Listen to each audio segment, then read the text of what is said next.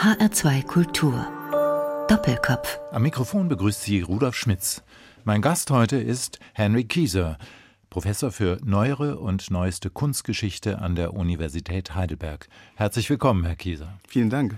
Sie haben, Herr Kieser, ein Buch geschrieben, das Täuschend echt heißt und sich mit der Geschichte der Kunstfälschung beschäftigt.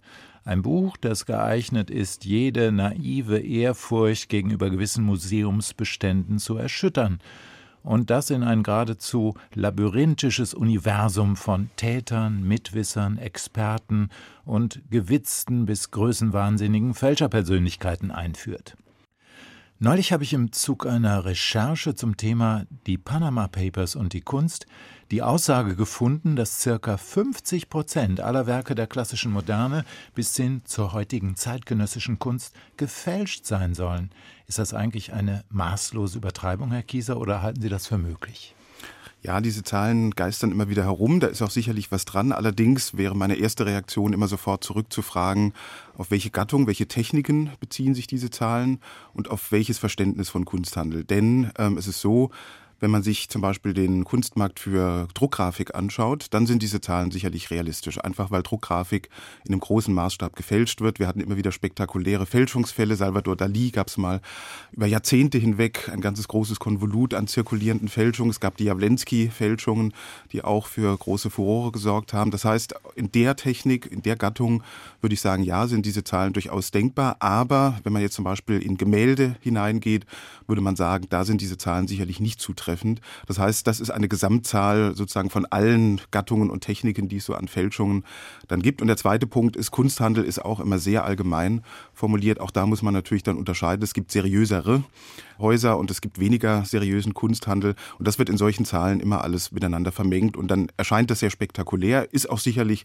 etwas, was uns zum Nachdenken anregen sollte. Aber wie gesagt, man muss dann im Detail ein bisschen differenzieren. Aber ich denke, eine der Aussagen der Panama Papers ist doch, dass Kunst in gewissen Kreisen zu einer Art Tresoraktie verkommen ist. Das ist richtig. Also man sieht das immer wieder, dass Kunstwerke sozusagen Blue Chips geworden sind, also dass mit denen wirklich auch gehandelt wird, dass in die investiert wird. Es war sogar so im Zuge der Finanzkrise, wurde damals noch gesagt, also wenn Sie finanzsicher anlegen wollen, dann legen Sie in Kunstwerken an, weil die als fälschungssicher und eben auch wertsicher galten. Das hat sich inzwischen auch ein bisschen relativiert. Andererseits muss man auch sagen, wir leben nun mal in einer kapitalistischen Gesellschaft, in der wir Werte und auch Talente mit einem finanziellen Gegenwert taxieren. Und ich finde es immer lustig, dass auf die spektakulären Preise verwiesen wird, die für Kunstwerke gezahlt wird. Es regt sich aber niemand darüber auf, was für horrende Ablösesummen oder Gehälter im Fußball gezahlt werden, der nun wirklich eine sehr ephemere Form der Leistung ist, also sehr ja, vergänglich. Oder bei den Managern. Oder bei den Managern, genau. Und deshalb sage ich immer, ja, natürlich, das ist so. Das ist aber nun mal ein Spiegel unserer Gesellschaft. Und ein Stück weit war das auch immer schon so. Also auch wenn wir in die frühe Neuzeit schauen, da wurden berühmte Künstler eben auch entsprechend reich entlohnt. Kunstwerke wurden auch für hohe Summen bereits eben verkauft, wechseln den Besitzer.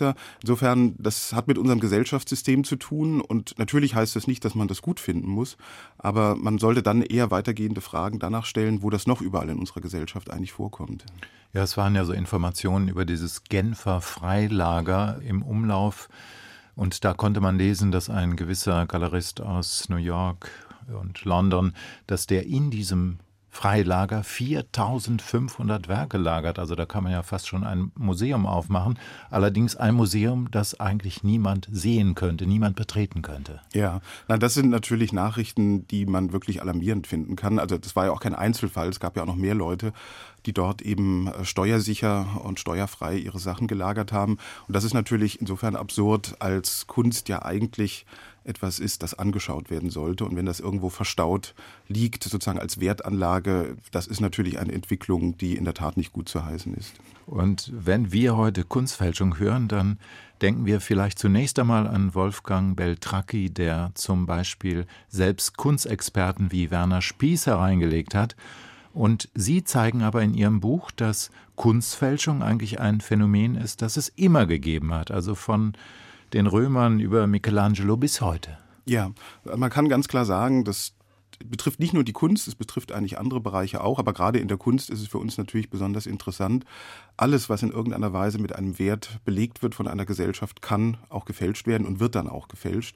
Und das eigentlich schon seit der Antike. Das heißt also, wir haben bereits aus der Antike Nachrichten Hinweise darauf, dass äh, damals auch schon Kunstwerke gefälscht wurden, dass man das auch wusste zum Teil. Man ist damals noch ein bisschen anders damit umgegangen als wir heute. Zum Teil auch hat das natürlich mit dem Kunstverständnis zu tun, also dass der einzelne Künstler hier zum Teil in der Antike noch nicht die Rolle spielte wie heute. Zum Teil aber gibt es durchaus auch schon kritische Aussagen darüber, dass damals schon Kunst gefälscht wurde. Und Sie haben gerade Michelangelo angesprochen, das ist natürlich ein besonders schöner Fall, weil man da auch beobachten kann, wie die unmittelbaren Zeitgenossen und die unmittelbaren Nachfahren zunehmend kritischer auf diesen Fall reagieren. Das heißt also am Anfang zur Zeit von Michelangelos Lebzeiten selbst wird das noch sehr neutral geschildert. Da wird einfach gesagt, er hat das gemacht. Also vielleicht sollten wir kurz eben erklären, was Michelangelo konkret gemacht hat. Genau, also er hat einen Putto geschaffen, der antik aussah, hat ihn beschädigt und hat ihn dann vergraben.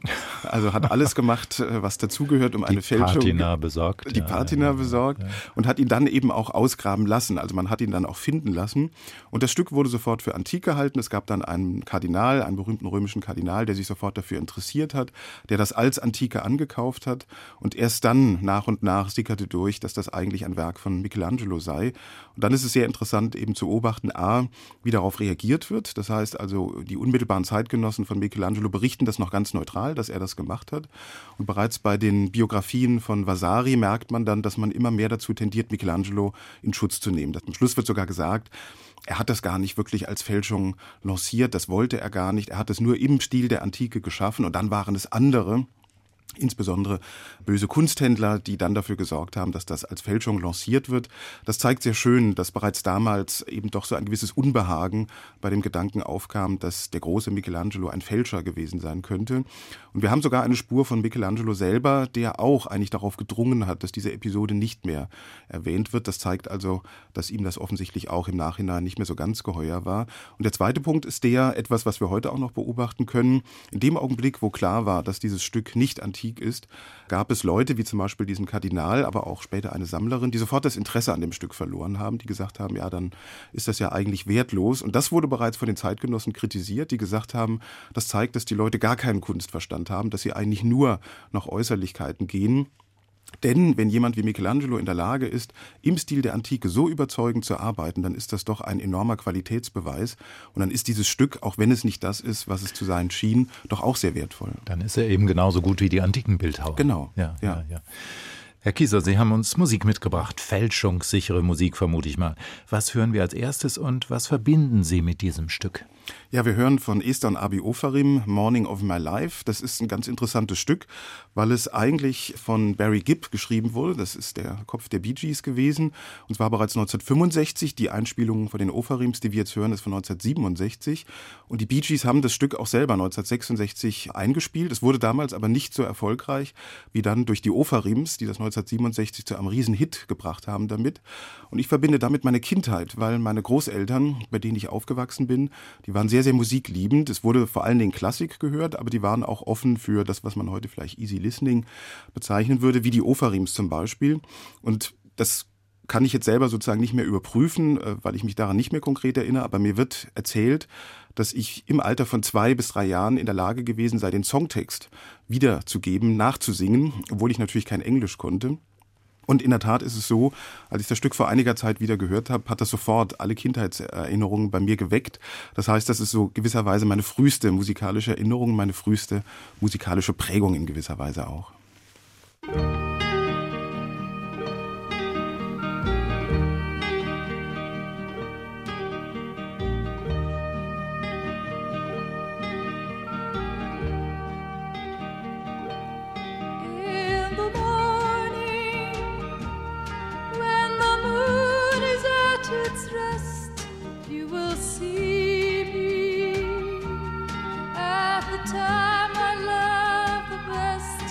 Watching rain.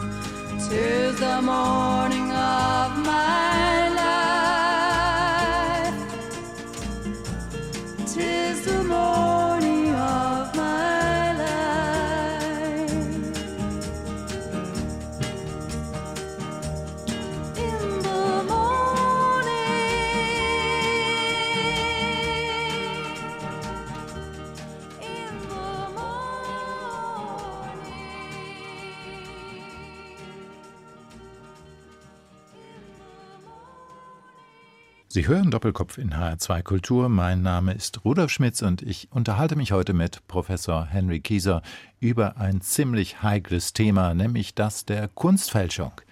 Herr Kieser, Sie sagen in Ihrem Buch Täuschend echt, dass jede Generation ihren Wolfgang Beltracchi hat und eventuell haben wird. Und Sie nehmen Beltracchi zum Anlass, um einige Standards, einige Grundregeln der Fälschung herauszuarbeiten. Fälscher zum Beispiel kopieren eben nicht nur, sondern erfinden manchmal Bilder auch neu.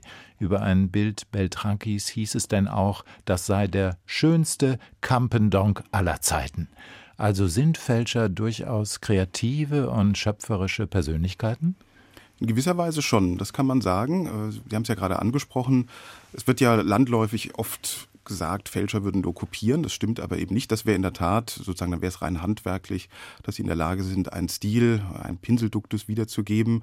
Aber die, gerade die bekannter gewordenen Fälscher, also wie Han van Meecheren, der Vermeer-Gemälde in den 30er Jahren gefälscht hat, Otto Wacker, der Van Gogh gefälscht hat in den 20er Jahren, Wolfgang Beltracchi, Elmer de Hori, das sind alles Fälscher, die, glaube ich, auch deshalb so berühmt geworden sind, weil sie eben im Geiste der Künstler, die sie gefälscht haben, neue Bilder erfunden haben. Und insofern ist das durchaus irgendwo ein kreativer Akt, weil sie sich natürlich überlegen müssen, wie variiere ich das, was schon da ist. Denn einerseits muss es ja noch dicht genug an dem Originalkünstler dran sein, dass ich das auch als dessen vermeintliches Werk erkenne. Und andererseits muss es aber natürlich auch etwas Neues bieten. Und Sie haben ja gerade den Punkt angesprochen mit dem schönsten Campendonk aller Zeiten. Das bringt eigentlich sehr schön auf den Punkt, worum es bei Fälschungen nämlich auch geht. Denn Fälscher und ihre Fälschungen bieten uns in gewisser Weise den idealtypischen Blick unserer Zeit auf den betreffenden gefälschten Künstler.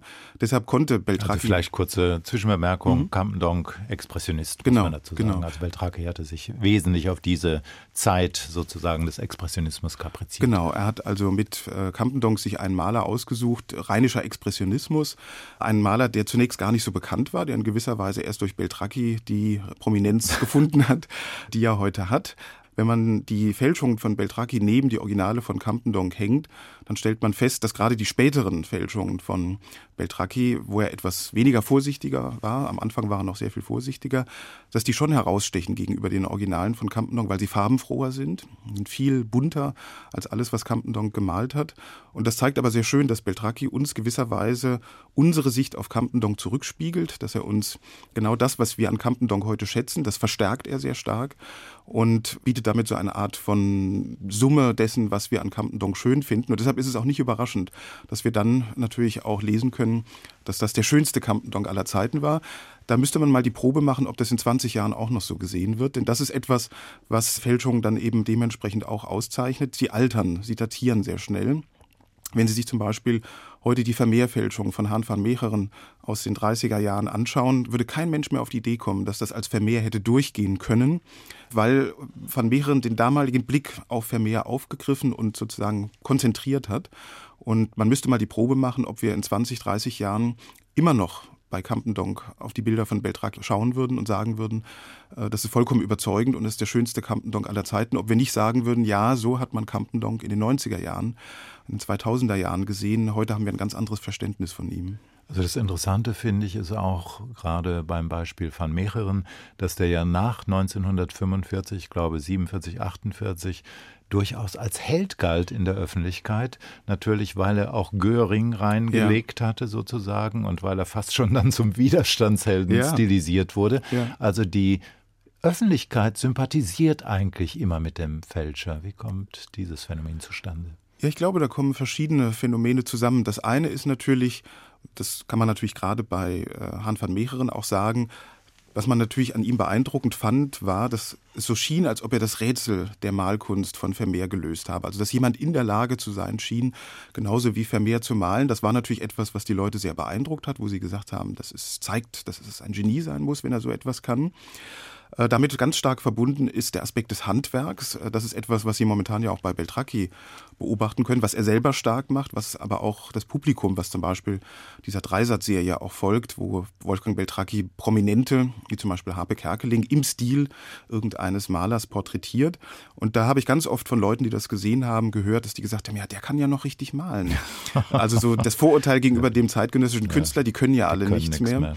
Und Beltracchi bedient das ja auch selber, indem er immer sagt, ich kann das wenigstens noch, die anderen können das ja alle nicht mehr. Und das ist etwas, was in der Öffentlichkeit auch bei Hahn van Mehreren damals schon sehr hervorgehoben wurde, dass gesagt wurde, der hat noch richtiges Handwerk, der kann das also. Das ist etwas, was die Leute beeindruckt. Und dann kommt, je nachdem, nach Fälscher Persönlichkeit kommen dann auch noch weitere Aspekte mit hinein. Das ist der Glamour irgendwo natürlich auch. Also Han van Mehreren war ein sehr mondän lebender Mensch. Der hat in Nachtclubs investiert, äh, hat in einer Villa an der Riviera gelebt. Das hat die Leute natürlich auch sehr beeindruckt. Wolfgang Beltracchi liefert uns auch gleich eine Geschichte mit. Der Hippie, der es zum Millionär geschafft hat. Das sind also auch so griffige Geschichten, die Sympathien eintragen. Und schließlich, ganz wichtiger Punkt, Sie haben das gerade schon angedeutet, dass kleine Leute, Han van Mehreren ist aus bescheidenen Verhältnissen gekommen, Wolfgang Beltracchi ist aus bescheidenen Verhältnissen gekommen, dass die sich hochgearbeitet haben über die Fälschung und vor allen Dingen dann große Leute reingelegt haben, also Experten, den internationalen Kunsthandel. Und das ist sozusagen die Rache des kleinen Mannes an der großen Welt. Und zum Handwerkszeug der Fälscher gehört es ebenfalls fantasievolle Herkunftsgeschichten für die jeweils gefälschten Bilder zu erfinden. Das geht manchmal bis zur Farce. Also Beltraki hat zum Beispiel seine Lebensgefährtin in ihre eigene Großmutter verwandelt, die vor gefälschten Bildern als Familienbesitz posiert. Wie kommt es dazu, dass die zu solchen Tricks greifen können? Ja, ich glaube, das ist eben auch das, was die Bevölkerung dann beeindruckt, diese Chutzpe, diese Frechheit. Also, dass man überhaupt auf die Idee kommt, dass man damit durchkommen könnte, die eigene Frau äh, als Großmutter auszugeben. Aber das haben sie auch in der Geschichte der Fälschung ganz oft gehabt. Also zum Beispiel Elmer de Hori war ein Fälscher aus Ungarn, der in den 60er, 70er Jahren international sehr bekannt geworden ist. Und da hat man zum Teil auch ganz freche Dinge getan. Eine der Höhepunkte war zum Beispiel, dass man zu dem Maler Kees van Dongen hingegangen ist. De Hori hatte ein Gemälde von ihm gefälscht. Van Dongen war damals schon sehr alt. Und De Hori hat sozusagen Van Dongen seine Fälschung gezeigt und hat gesagt, guck mal, das ist doch von dir, das hast du damals gemalt. Und Van Dongen war so alt, dass er sich tatsächlich glaubte, an dieses Bild erinnern zu können dass er gesagt hat, stimmt, ich erinnere mich sogar an die Frau, die darauf abgebildet ist. Das habe ich dann und dann gemalt. Das ist natürlich der Höhepunkt der Frechheit, dass man zum Originalkünstler selber geht und den die Fälschung auch noch bestätigen lässt als Original. Und das ist aber eben etwas, was wir wahrscheinlich auch an den Fälschern irgendwo beeindruckend finden, diese Fantasie. Die Fantasie, sich Geschichten auszudenken, wie Gemälde, Fälschungen kontextualisiert werden können. Schönes Beispiel auch, es gab in den 90er Jahren ein Fälscher-Duo in Großbritannien, John Drew und John Myatt. Und das war so, dass John Myatt war der Maler, der hat also die Fälschung im Auftrag von John Drew gemalt und hat sich gar keine Mühe gegeben, das in technisch perfekter Weise zu tun. Das heißt, er hat nicht mit zeitgenössischen Materialien gearbeitet, sondern mit moderner Farbe, die er im Supermarkt gekauft hat. Und John Drew hat dann dazu die Provenienzen geschaffen und ist dabei auch unglaublich dreist zu Werke gegangen, denn er hat ganze Kataloge gefälscht. Er ist in Bibliotheken, hat Kataloge gestohlen, hat die Kataloge zu Hause nachgedruckt, hat dort die Fälschungen von John Myatt hineingetan, hat dann den gefälschten Katalog zurück in die Bibliothek gestellt, hat dann dort angerufen, hat gesagt, ich habe hier gerade ein Bild, können Sie mal gucken, ob das nicht bei Ihnen in einem Katalog verzeichnet ist, alt schon mal in den 50er Jahren ausgestellt, dann hat man nachgeschaut und hat festgestellt, in der Tat, das Bild war in den 50er Jahren schon mal in einer Galerie ausgestellt okay, gewesen. Das ist ja nun schon eine ziemliche kriminalistische Energie, die sich da offenbart. Ja, aber auch große Fantasie. Da hat jemand ja. verstanden, wie es funktioniert und er bedient dieses System und unterläuft es zugleich. Ja, das bringt mich zu meiner nächsten Frage. Sie untersuchen ja eben in Ihrem Buch, Herr Kiesor, wieso Kunsthandel, Experten, Museen eigentlich so erfolgreich reingelegt werden können und konnten. Da spielt der Ehrgeiz bestimmter Kunstexperten eine große Rolle, die vielleicht auch hoffen, mit dieser jeweiligen Bildentdeckung eine große Publikation machen zu können und da nochmal Kapital draus zu ziehen. Und Sie behaupten sogar in Ihrem Buch, ohne Experten keine Fälschung. Vielleicht könnten Sie das noch ein bisschen näher erläutern, mhm. wieso das tatsächlich stimmt. Mhm. Ja, das ist ein Zitat von Orson Welles, der in einem Film, einem sehr schönen Film über Elmer de Horry, diesen ungarischen Fälscher, F for Fake, das sagt. Und das kann man nur bestätigen, weil es natürlich so ist, Sie brauchen ja, um das Phänomen der Fälschung zu haben, brauchen Sie jemanden, der darüber entscheidet, was ist echt und was ist falsch. Das ist eine Entscheidungsinstanz, die inzwischen an Experten übergegangen ist. Die gibt es bereits in der Antike. Wir haben bei Horaz in seinen Satiren eine Episode, wo er einen gewissen Damasippus erwähnt, auch ein Experte. Und das scheint jemand zu sein, der sehr windige Expertisen ausstellt, der also auch bewusst Fälschungen zu Originalen erklärt, weil er sich daran bereichert. Und das ist etwas, was wir bis in die Gegenwart verfolgen können. Das heißt, wir haben eine Entscheidungsinstanz und die ist entweder betrügbar, also das sind fehlbare Leute auch, die sich aber das nicht vorher klar machen, dass sie fehlbar sind, oder sie sind bestechlich, dass sie also Geld dafür nehmen, dass sie nicht genau hingucken. Und das bedeutet natürlich, dass wenn ich diese Entscheidungsinstanz der Experten nicht hätte, dann wäre es natürlich mit der Fälschung auch etwas schwieriger, denn diese Experten werden natürlich zu Zielscheiben. Es sind Menschen, die haben Eitelkeiten, und das ist etwas, was wir auch in der Geschichte der Fälschung immer wieder beobachten können, dass Fälscher zum Teil sogar ganz gezielt auf einen Experten hin etwas schaffen. Ein berühmtes Beispiel gab es in den 70er Jahren, da hat der Renaissance-Experte Frederick Hart hat immer davon geträumt, eine große Entdeckung in Bezug auf Michelangelo machen zu können. Und dann hat ihm ein Fälscher ein gefälschtes Modello, sozusagen ein Entwurf für den David in Florenz untergeschoben, hat gesagt, schau mal, was ist das? Und Frederick Hart ist sofort darauf angesprungen, hat sofort gesagt, das ist das Original Modello. Das könnte äh, zu da, genau. Also der Fälscher hat angeblich nicht mal gesagt, dass das das Original Modello ist. Er hat ihm einfach diese Skulptur gezeigt, diese kleine Skulptur, hat ein Foto des David daneben gelegt und Frederick Hart hat dann genau den Schluss gezogen, den der Fälscher wollte. Er hat sofort gesagt, das muss das Original Modello für den David sein. Und Frederick Hart ist dann vollkommen blind gewesen für alle Hinweise darauf, dass es sich um eine Fälschung hätte handeln können, weil er wollte, dass das jetzt die ganz große Entdeckung seines Lebens ist. Und das können Sie immer wieder in der Geschichte der Fälschung beobachten, dass dort der Schwachpunkt ist, dass die Leute in dem Augenblick alle Sicherheitssysteme praktisch versagen lassen, weil sie endlich das vor Augen haben, wonach sie ihr Leben lang gesucht haben. Und insofern ist eine der Beweggründe für Fälschung sicherlich auch der Experte, die Expertin, die einfach fehlbar, bestechlich und eben auch eitel sind. Zeit für einen weiteren Musiktitel. Was haben Sie uns noch mitgebracht und welche Bedeutung hat die nun folgende Musik für Sie? Ja, das ist ein Stellvertreter sozusagen für ein Fable von mir, Science Fiction. Denn was wir jetzt hören werden, ist die Titelmusik zu einer Fernsehserie, einer Science-Fiction-Fernsehserie, die hieß Space 1999, lief in Deutschland unter dem Titel Mondbasis Alpha 1. Und was ich an der Serie so spannend fand, ist, dass sie im Grunde einen Umbruch signalisiert.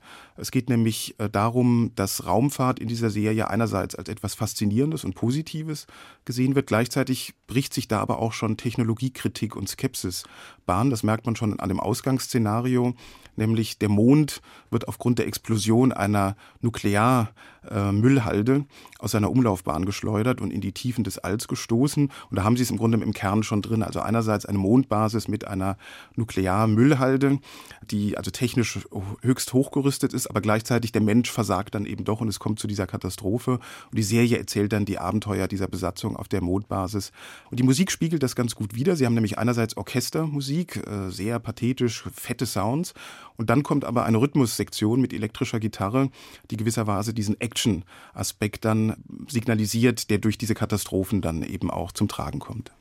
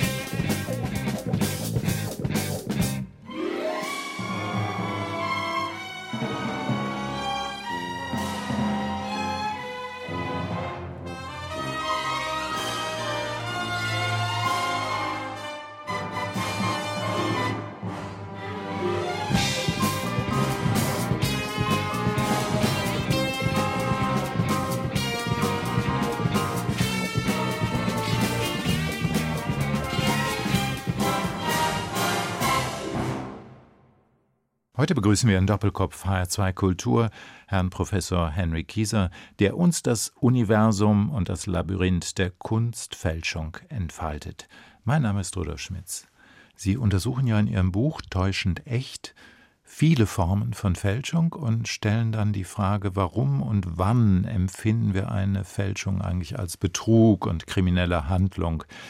Mich würde interessieren, was ist denn zum Beispiel mit einem Künstler wie Giorgio de Chirico? Der hat ja angesichts des kommerziellen Erfolgs seines Frühwerks sich dann später hingesetzt und nochmal im Stil der frühen Jahre gemalt. Also was ist das nun? Betrug oder eine ganz legitime Strategie eines Künstlers, der ja eine ziemliche Skepsis gegenüber den Urteilen der Kunstexperten, der Kunstgeschichtler hatte?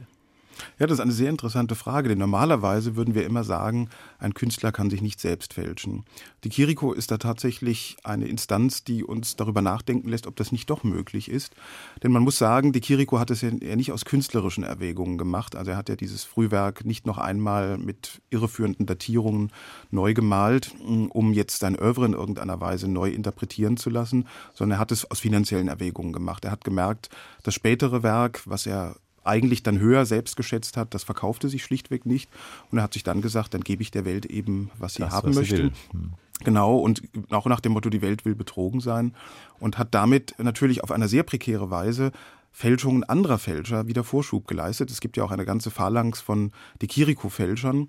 Und die Kiriko hat dadurch eine vollkommen undurchsichtige Situation geschaffen, weil oftmals gar nicht klar war, ist das jetzt eine Selbstfälschung von die Kiriko, ist das eine Fälschung von jemand anderem.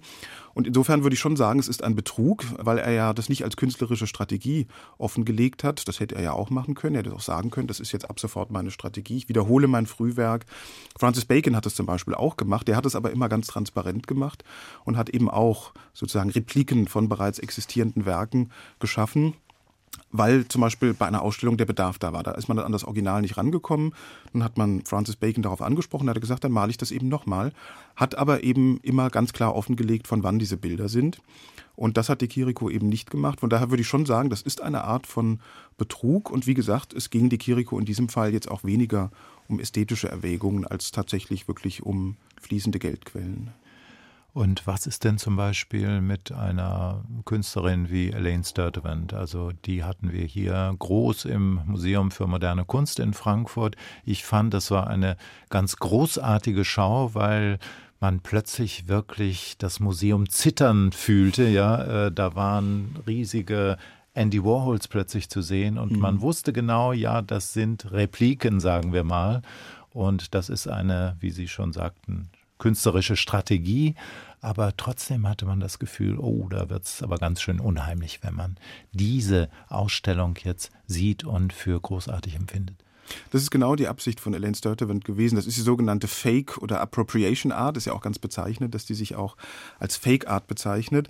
Und das Interessante daran ist, dass Elaine Sturtevant genau die Frage stellt, worin besteht jetzt eigentlich künstlerische Kreativität? Besteht sie darin, dass ich die Idee habe, zum Beispiel ein solches Blumenbild von Warhol zu malen, wobei Warhol ja ein gutes Beispiel ist, weil er selber zum Teil diese Sachen gar nicht mehr händisch hergestellt hat, sondern er hatte seine Factory. Er war da diese, sehr lässig in Bezug. Genau, die diese Bilder hergestellt haben. Das heißt, bei Warhol war es so, dass er gesagt hat, eigentlich das Konzept ist eigentlich das Interessante, die Idee.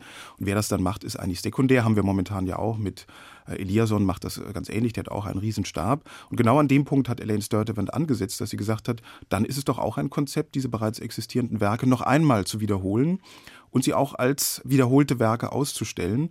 Und da hat sie natürlich genau den Finger in die Wunde gelegt, was ist für uns eigentlich Kreativität? Das wurde damals dann ja auch sehr intensiv diskutiert, dass gefragt wurde, ja, ist das überhaupt ein kreativer Akt, sich zu entschließen, ein bereits existierendes Gemälde äh, zu wiederholen? Und man kann Elaine Sturtevant nur recht geben, kann sagen, ja, das ist natürlich auch ein Konzept, es ist irgendwo ein kreativer Akt, der natürlich, und da haken natürlich dann Fälscher wie Beltracchi ein, die sagen, nein, Handwerk ist ganz wichtig, ähm, weil Elaine Sturtevant äh, natürlich natürlich sagt, nein, es ist eigentlich nicht das Händische, was entscheidend ist, sondern die Idee, das Konzept ist eigentlich das Entscheidende.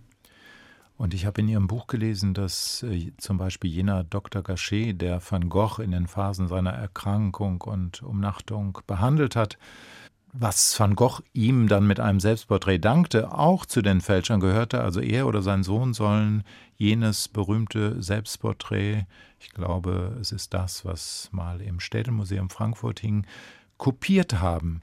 Ich finde, das schreit ja alles nach literarischer Bearbeitung. Also da tut sich ja ein riesiger Spiegelsaal, ein riesiges Spiegelkabinett auf aus Fälschung und Original, aus Meisterschaft und Epigonalität.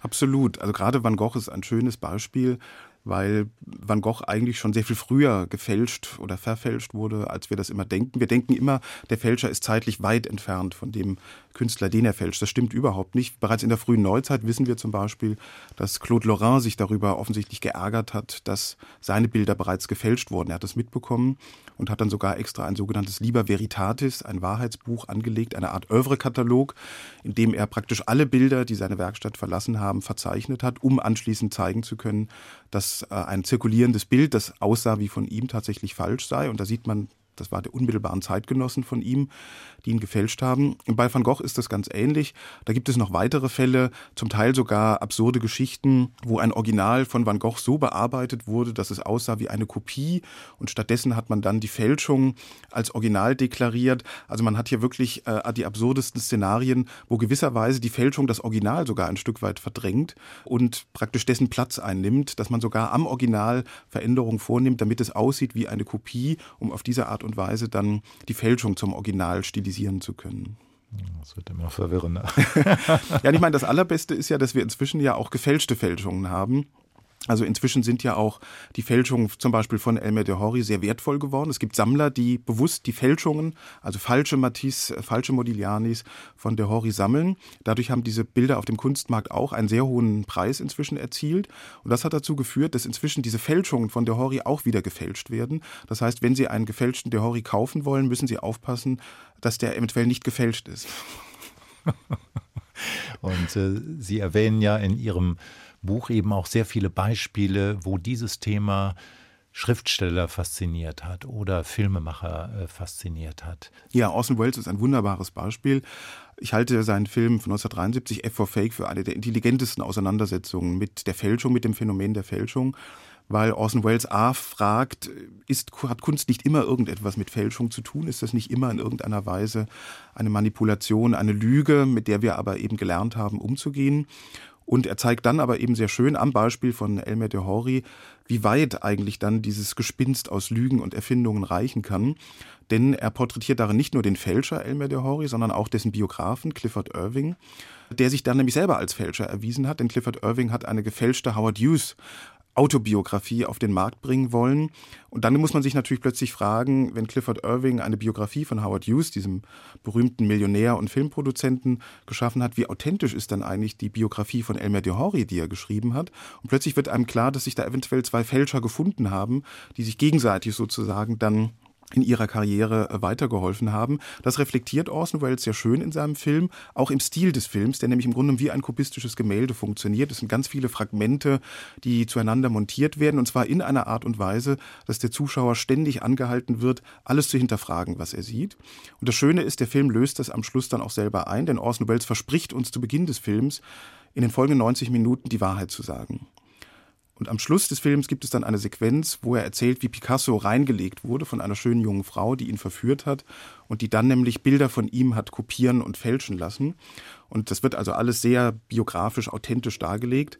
Und am Schluss der Geschichte sagt Orson Welles, haben Sie mal auf die Uhr geguckt? Die 90 Minuten sind schon seit 10 Minuten rum. Die letzten 10 Minuten mit der Picasso-Geschichte habe ich gelogen, dass sich die Balken bogen. Und damit macht er sehr schön deutlich, dass selbst der Dokumentarfilm irgendwo natürlich auch eine Fiktion ist und durchaus auch nicht alles echt ist, was wir da sehen. Herr Kieser, ein guter Moment für noch etwas Musik. Was hören wir als dritten Titel Ihrer Musikauswahl? Ja, da habe ich mitgebracht von Benjamin Britten die Serenade für Tenor, Horn und Streicher. Äh, das ist ein Zyklus von vertonten Gedichten. Daraus hören wir jetzt die Nocturnen. Das ist ein Stück, das mich insofern sehr begleitet und beeindruckt hat, weil es hat mit Thomas Mann zu tun. Ich habe als Jugendlicher Thomas Manns Dr. Faustus gelesen. Das hat mich sehr beeindruckt. In gewisser Weise ja auch eine Fälschung, wenn man so will, eine fiktive Biografie eines fiktiven Komponisten, der aber mit authentischen Kompositionstechniken arbeitet, von Arnold Schönberg. Und in diesem Buch beschreibt Thomas Mann ein Gedicht von Blake, äh, das äh, Adrian Leverkühn, so heißt der fiktive Komponist, vertont. Und interessanterweise hat ein Jahr vor Adrian Leverkühn, also Thomas Mann hat das 1944 geschrieben, bereits 1943 hat Benjamin Britten tatsächlich dieses Gedicht vertont von Blake und das ist Teil äh, dieses Zyklus. Wir hören jetzt aber nicht diese Vertonung des Gedichtes von Blake, sondern wir hören eine Vertonung von Tennyson, äh, ein wunderschönes Lied, was ganz hervorragend mit dem Liedtext arbeitet, wo es nämlich so ein Echo gibt. Es geht nämlich um ein Horn, dessen Echo in der Nacht verfolgt wird. Und da hören wir immer, wie dieses Echo stirbt, dying, dying, dying. Und das hat Thomas Mann später, nämlich dann 1948, auch erfahren, dass es diese Vertonungen von Benjamin Britten gibt. Und er hat dann, vielleicht das höchste Lob, das ergeben konnte, gesagt, das hätte Adrian Leverkühn auch gut angestanden, wenn er auch dieses Lied vertont hätte. Insofern äh, hat Thomas Mann also im Nachhinein dieses Stück sozusagen auch äh, Adrian Leverkühn überschrieben.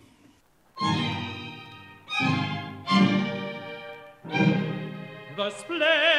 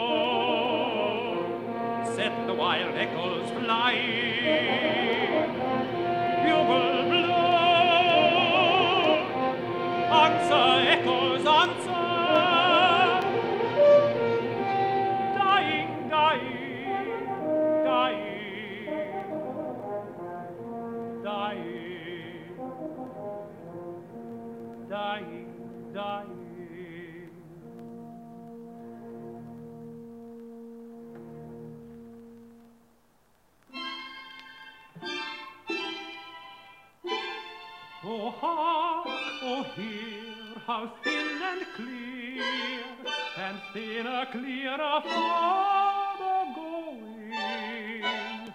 Oh, sweet and far from cliff and sky, the horns of Bedlam faintly blow. Lord, let us hear purple glens replying. Bugle blow, answer echoes answer. Dying, dying, dying,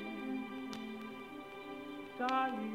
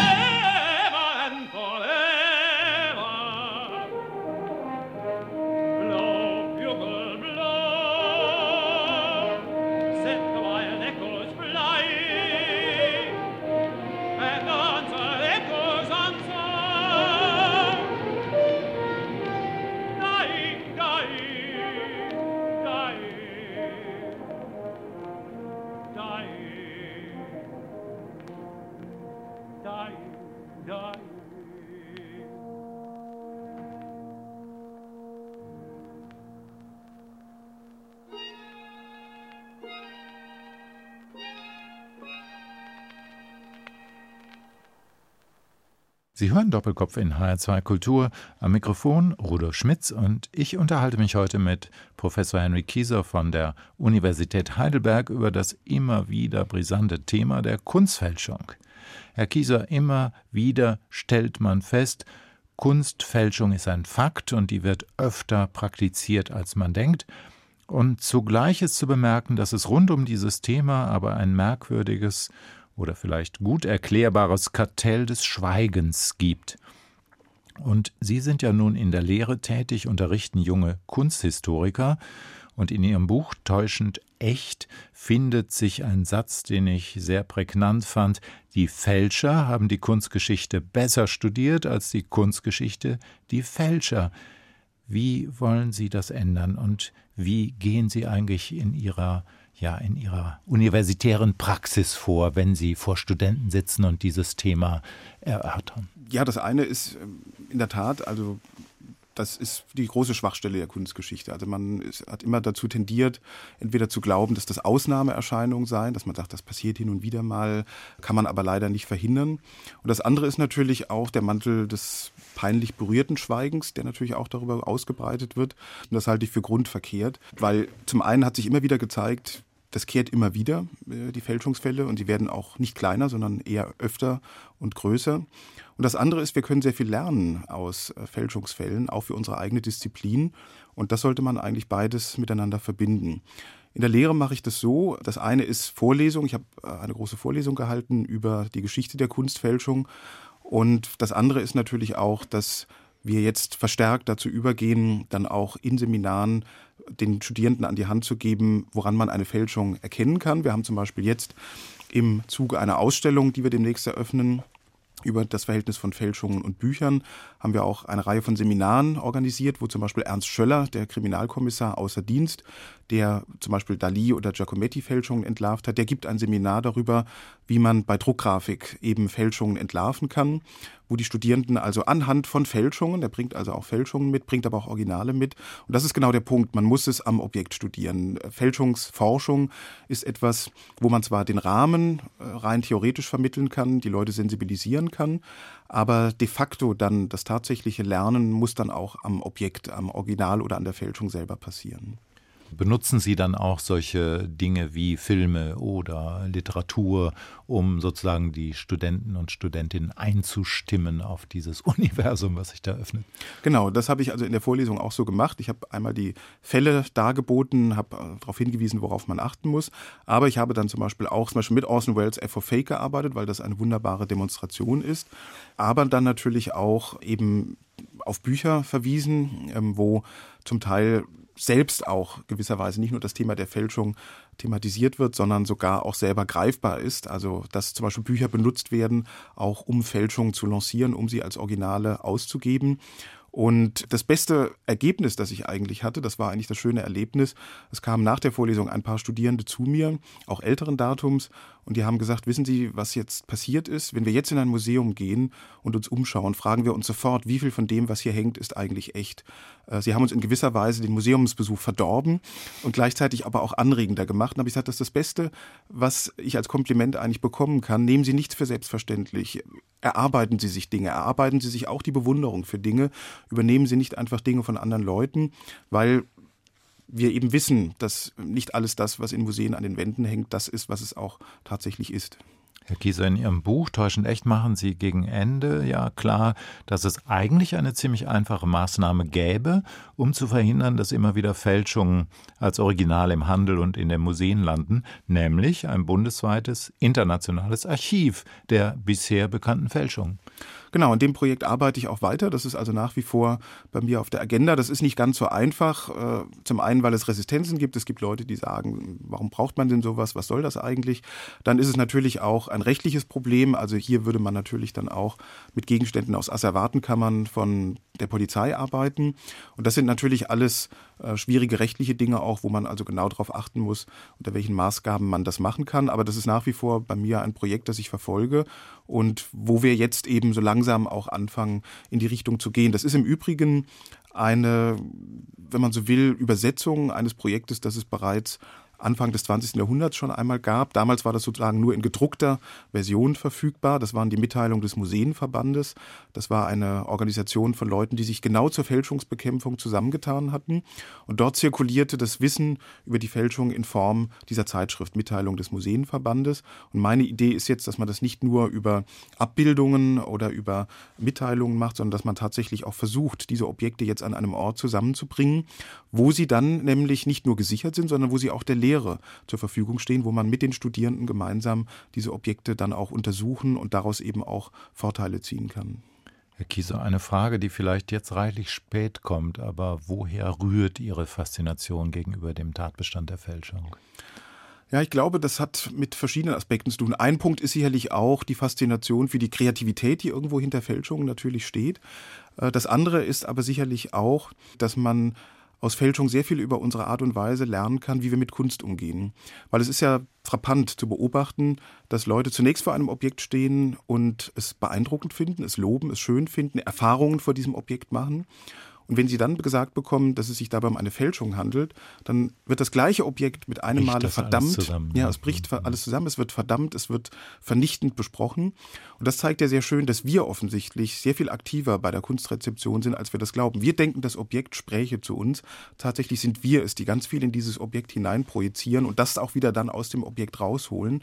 Und das macht die Fälschung uns eigentlich ganz wunderbar deutlich. Und wir können auch sehr viel an der Fälschung über unseren Berufsstand und über das lernen, lernen, was in uns vorgeht. Ich habe vor einiger Zeit mit einem Heidelberger Psychologen zusammen, Max Vetter, der hat ein Projekt aufgestellt, wo er gezeigt hat, dass der sogenannte Rückschaufehler, Hindsight Bias nennt sich das im Englischen, auch bei Kunsthistorikern greifen kann, wenn sie mit Fälschungen konfrontiert werden. Der Rückschaufehler besagt eigentlich ganz kurz, dass wenn wir einen Fehler gemacht haben, wenn wir einem Irrtum erlegen sind und diesen Irrtum aufgeklärt bekommen, dass wir fest davon überzeugt sind, dass uns das nie wieder passieren wird. Und gerade dann täuschen wir uns, weil wir dann mit einer falschen Selbstsicherheit genau wieder in den Irrtum hineinlaufen. Und genau das können wir ja bei jedem Fälschungsfall beobachten. Es wird hinterher immer gesagt, das wird uns nie wieder passieren. Und Sie können darauf warten, der nächste Fälscher steht schon hinter der nächsten Ecke. Herr Kieser, ich bedanke mich sehr für dieses aufschlussreiche Gespräch und möchte unseren Hörern Ihr im Theis Verlag erschienenes Buch Täuschend echt eine Geschichte der Kunstfälschung hiermit nachhaltig empfehlen. Am Mikrofon verabschiedet sich Rudolf Schmitz. Und Wasserkieser hören wir zum Abschied als letzten Musiktitel. Ja, wir hören zuletzt von Janelle Monáe. Das ist eine amerikanische Soul- und Funkkünstlerin, äh, Dance or Die. Und das ist ein Stück aus einem wunderbaren Album, nämlich ein Konzeptalbum. Es wird gerappt, es wird gesungen, es wird mit Orchester gearbeitet, es wird mit Technik gearbeitet, es werden Stücke rückwärts gespielt. Und das ist eine Kreativität und eine Vitalität auch, die mich sofort beeindruckt hat, als ich dieses Album zum ersten Mal gehört habe. Android, D-boy, decoy, water, wisdom, tightrope, vision, insight, stronghold, heartless, ice cold, mystery, mastery, solar, solar. Some will pull the gun because they want to be stars, snatching up your life into the blink of an eye. And if you see your cloning on the street walking by, keep it running for your life cause only one will survive. Wars in the streets and it's an eye for an eye. Run on for your life or you can dash, you can die. She's praying on the scene like she's the last samurai. A stick up, stick up, and a pick up, pick up. Telling lies and telling lies and put your face on fire.